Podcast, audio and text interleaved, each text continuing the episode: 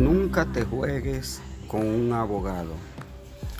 El perro de un abogado entra a la carnicería del lado y se come un filete frente al carnicero.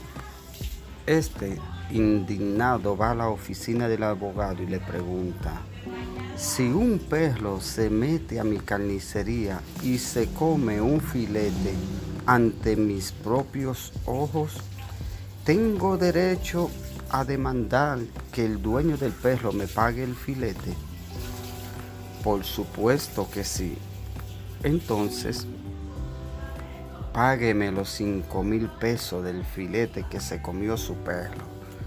El abogado saca los cinco mil pesos y se lo entrega sin objeciones al carnicero, quien se devuelve a su negocio apenado por haber desconfiado del abogado.